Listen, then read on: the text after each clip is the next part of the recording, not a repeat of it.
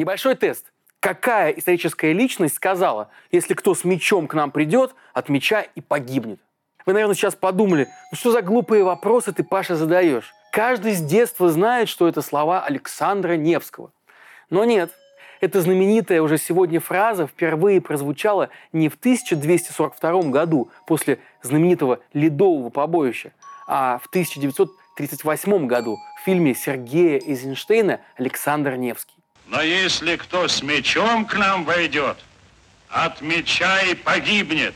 Спустя годы эта цитата настолько прилипла к исторической личности, что никто даже не сомневается в ее достоверности – а ведь ничего подобного реальный Невский даже не говорил. В исторических источниках такой цитаты просто нет. Мне не просто так захотелось рассказать вам эту историю. Дело в том, что она отличная иллюстрация того, какой мощный идеологический или даже пропагандистский потенциал может в себе заключать кино при умелом подходе. Это вам не одноразовые байки, которые плетут в своих вечерних шоу Киселев с Соловьевым. И в Кремле это, увы, тоже знают. Осенью Министерство культуры определило список тем, которые будут приоритетны при распределении госфинансирования кино в 2023 году. Среди них, например, неоколониальная политика стран англосаксонского мира, деградация Европы, а также популяризация службы в вооруженных силах России. Отдельный любопытный пункт – Малороссия как историческая область России. Прямо так и написано. Прилагается и перечень профессий, которые должны популяризироваться в новых фильмах. Это бюджетники, врачи и учителя, а также рабочий и, конечно, инженер. Не стал военным? Ну что с тебя взять? Хотя бы тогда уж лечи или учи, или строй иди. А профессии 21 века и прорывных сфер даже не предлагается я решил разобраться в не самой очевидной, но одной из самых эффективных форм государственной пропаганды – кино. И в том, как этим инструментом пользуются российские власти. Меня зовут Павел Коныгин, и это формат разбора на канале «Продолжение следует». Нас вы также можете смотреть в эфире «Дождя». А сейчас не забудьте поставить «Нравится» этому видео, нажать колокольчик и подписаться на нас в Ютубе. И в Телеграме, конечно, тоже. А пока камера, мотор, поехали.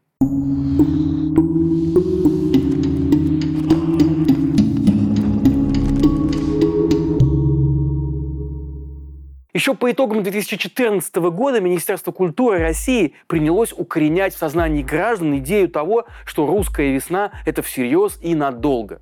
Приоритетными для финансирования фильмов стали военная слава нашей страны, а также Крым и Украина в тысячелетней истории России. Кстати, обратите внимание, что тогда российский Минкульт еще даже не ставил под вопрос субъектность Украины, судя по заявленным темам. Так называемая «русская весна» помогла Кремлю сплотить вокруг себя ура-патриотов из числа наиболее преданных и дальновидных деятелей искусств.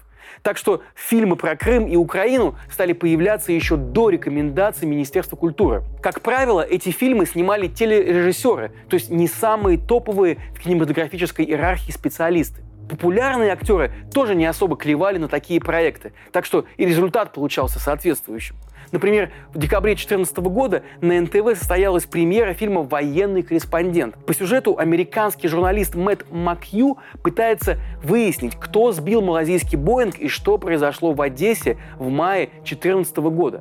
Довольно быстро герой понимает, что Россия во всем права, ополченцы Донбасса правы, а виноваты, конечно, украинцы. Но коварный Вашингтон требует репортаж, в котором виноваты будут русские. Фильм «Военный корреспондент» категории явно «Б» берет в фокус самые горячие и на тот момент спорные эпизоды 2014 года и объясняет их ровно так, как это делает российская пропаганда. Это даже не столько фильм, сколько художественная интерпретация сюжетов российских новостей.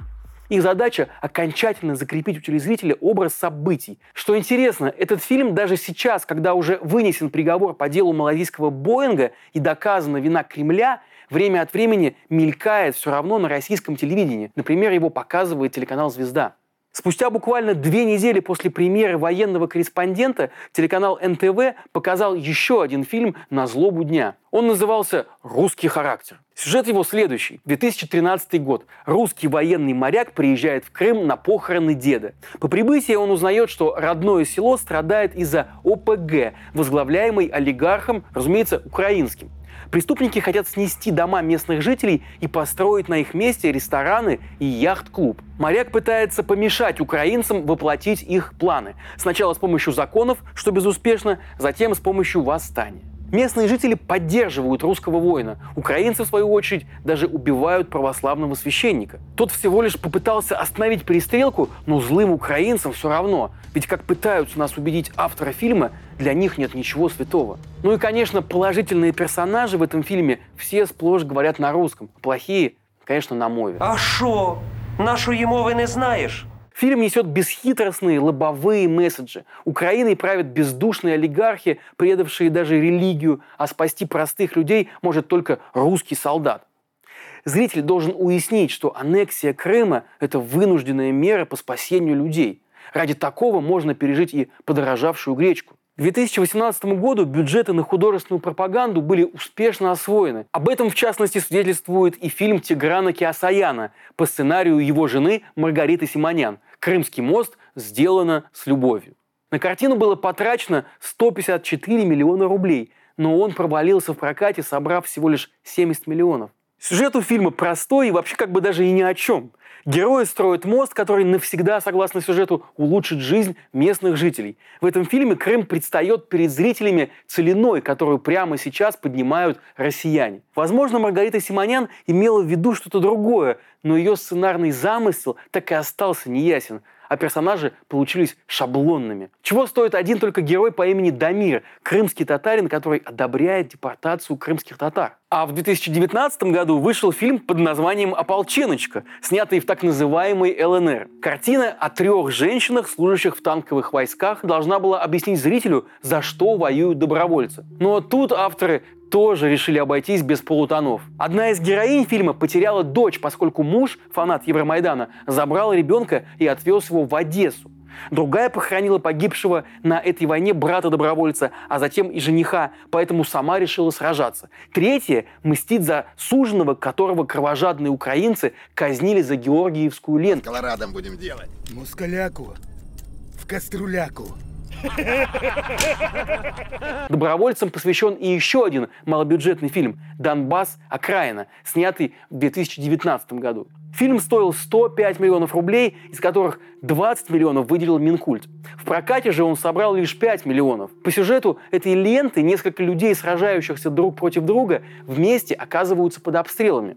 Они заключают даже временное перемирие, чтобы выжить. Казалось бы, перед нами фильм про то, что даже будучи врагами, люди способны оставаться людьми и могут договариваться и даже вместе хранить убитых. Но нет, в конце картины подполковник СБУ предает ополченцев и в прямом смысле стреляет в спину одному из них. Современное пропагандистское кино даже не маскирует идею, которую пытается донести. Не верь украинцам, они обманут.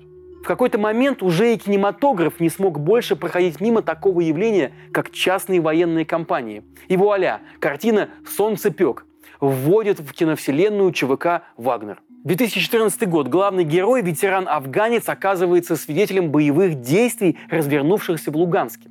На протяжении всего фильма он пытается избежать участия в них, но после гибели семьи берет в руки оружие. Ну и всех спасает, конечно, отряд Вагнера. Заключительная сцена фильма – это уже открытая реклама ЧВК. Группа наемников приходит и дает понять, что не даст мирное население в обиду. Ну и пусть вас не удивляет реклама войны, ведь создатель ЧВК Вагнер Евгений Пригожин привык зарабатывать на смертях. Отсюда и такой маркетинг. Режиссер фильма Максим Бриус утверждал, что владелец ЧВК сам работал над сценарием, а продюсер Сергей Щеглов благодарил неизвестного заказчика и спонсора за участие. Хотя официально, конечно, имя Пригожина даже не упоминалось. Но в октябре 22 года состоялась премьера другого фильма от Вагнера «Лучшие в аду». И в нем уже все маски были сброшены. Первые же титры сообщили зрителю, что это картина от создателей «Санцепека» Евгения Пригожина и Алексея Нагина. «Приходи к нам, станешь крутым мужиком», намекает картина рядовому зрителю. И многие, как мы знаем, покупаются на это. Войны – одна из самых популярных тем для мирового кинематографа. И, конечно, это не путинская администрация придумала использовать ее в своих пропагандистских целях.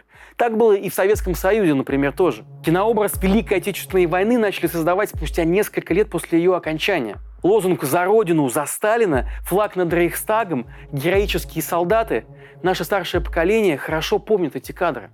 В картине «Падение Берлина», вышедшей в 1949 году, мы видим Иосифа Сталина, который в белом костюме прилетел в Германию сразу после победы. Уже потом, после развенчания культа личности, Сталина стали показывать в основном вставки. Советские кинематографисты не могли себе позволить использовать военную тему для развлечения зрителя. Кто-то сам прошел войну, кто-то потерял в ней близких, общую трагедию чувствовали и понимали все – После просмотра «20 дней без войны», «Иваново детство» или «Иди и смотри» на войну идти не захочется. Посыл про то, что война – это страшно, что ее нельзя романтизировать, новый российский кинематограф унаследовал от советского.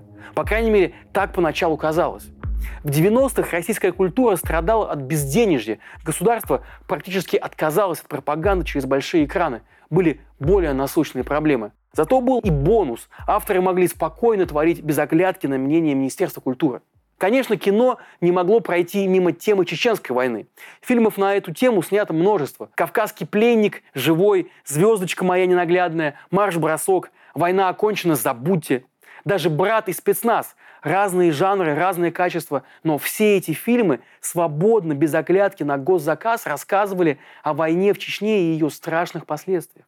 Как раньше фильмы рассказывали о противостоянии наших и немцев или фашистов, так теперь в фильмах сталкивались русские чеченцы или боевики. Впрочем, тему чеченской войны государство не взяло под крыло, даже когда ресурс на это уже появлялся. И неудивительно, как в рамках госзаказа снимать фильмы про чеченские войны, когда телевизор вещает про многонациональный народ, а главный чеченец страны Рамзан Кадыров уже успел превратиться в политика федерального уровня. В десятые чеченская тема начинает испаряться из киноповестки. По всей видимости, если теперь кто-то и снимет фильм про чеченскую войну, то в нем уже появятся инструкторы из НАТО и американцы. Как не обошлось без них в фильме «Олимпиус Инферно», посвященном войне с Грузией. Фильм выпустили на Первом канале в 2009 году, спустя всего 7 месяцев после вторжения. По сюжету американский энтомолог едет в Южную Осетию, чтобы снять документальный фильм про бабочек. Герой оказывается в центре военных действий, так что в его объектив попадает вся эта война. В конце фильма он приходит на американское телевидение, чтобы рассказать о том, как хорошо себя проявила Россия в этом конфликте. Однако цензура, американская цензура, не позволяет это сделать ведущий демонстрирует видео с бабочкой. Я поздравляю Майкла с великолепными съемками. Они наверняка заинтересуют каналы о дикой природе. Американская цензура. Что тут поделать? Грузинской восьмидневной войне был посвящен и вышедший в 2012 году фильм «Август 8 Опять же, про то, как Россия не воюет, а спасает людей. Ничем особенно этот фильм не примечателен, кроме того, что понравился Дмитрию Медведеву. А больше про ту войну ничего и не снимали. Тема грузинской кампании оказалась пустой с логической точки зрения. Как не зашла российскому государству и тема афганской войны. Девятая рота Федора Бондарчука, являющаяся, по сути, репликой цельнометаллической оболочки Кубрика да балабановский физиологический хоррор «Груз-200» – вот и все кино. Не нащупывалось, видимо, в этой войне достаточного пропагандистского потенциала. Зато в теме Великой Отечественной войны этот потенциал оказался просто неисчерпаемым. Вместе с привычкой к президенту-чекисту Россия привыкала и к новому взгляду на 9 мая. Дате, которая из дня поминовения и скорби превратилась в общенациональный карнавал. Появилась и целая вереница новых фильмов, сюжет которых на космические расстояния просто отставал от реальности. «Дорога на Берлин», «72 часа», «Три дня до весны», «Девятаев», «Собибор», Некоторые фильмы, вроде Т-34, отказывались даже от пропаганды и просто развлекали зрителя битвами и геройствами. Получался такой аттракцион. Фильм Т-34 в ближайшую неделю еще будет идти на большом экране в кинотеатрах. Не уповайте на торренты. На пиратских копиях лишь бледный отцвет и отзвук того, что можно реально увидеть и пережить в кино. Это как поцелуй через презерватив – так что спешите за билетиками. Время еще есть. А некоторые, как, например, «Пять невест», предлагали взглянуть и вовсе на войну под соусом романтической комедии. Однако же главная задача новых фильмов про старую войну, конечно, идеологическая. И вот тот же Федор Бондарчук в фильме «Сталинград» прямо показывает нам эту преемственность между советскими солдатами, оборонявшими Сталинград, и российскими спасателями, вытягивавшими людей из-под завалов современной Японии. Спасали мир тогда, спасаем его и сейчас. Любой ценой, отступать некуда, за нами правда, враг подлый, приказ священен. Вот примерный спектр смыслов российского кино про войну. И больше других здесь, конечно, преуспел наш мэтр, бесогон Никита Сергеевич Михалков. Его предстояние и цитадель выбиваются, конечно, из общего ряда третисортных картин. Михалков остается все еще художником. И даже когда занимается пропагандой, он все еще рассказывает страшную сказку – былину. Но в главном Михалков абсолютно соответствует тренду, новому государственному заказу на правду о войне. Жизнь человека ничего не значит.